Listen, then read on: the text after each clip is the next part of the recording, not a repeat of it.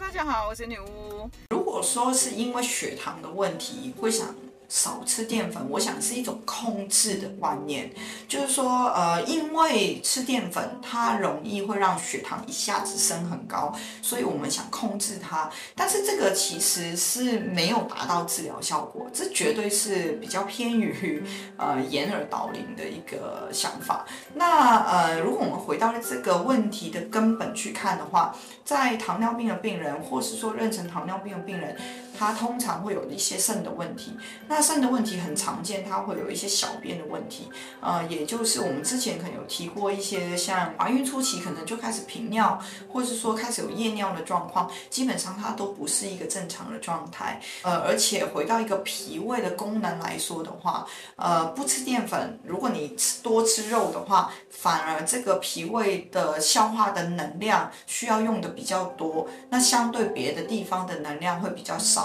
小朋友的能量也会比较少一点，所以可能也不是一个很好的方法。呃，比较建议是说，当你有这个妊娠糖尿病的时候，呃，并不是去控制你的血糖，呃，少吃淀粉让血糖比较低一点，并不是这样子。现在的西医会这样子去建议，是因为他没有办法。那呃，在中医的观念里面，你还是可以去调理你的肾，让肾回到一个正常的功能的话。基本上吃淀粉类并不会让一个人的血糖突然飙高，这个才是一个根本之计。那这个其实在中医里面是可以去处理的。呃，对中医有兴趣的朋友，呃，欢迎大家锁定我们这个俏女巫的草药秘方粉丝页。今天就到此为止了，谢谢大家，拜拜。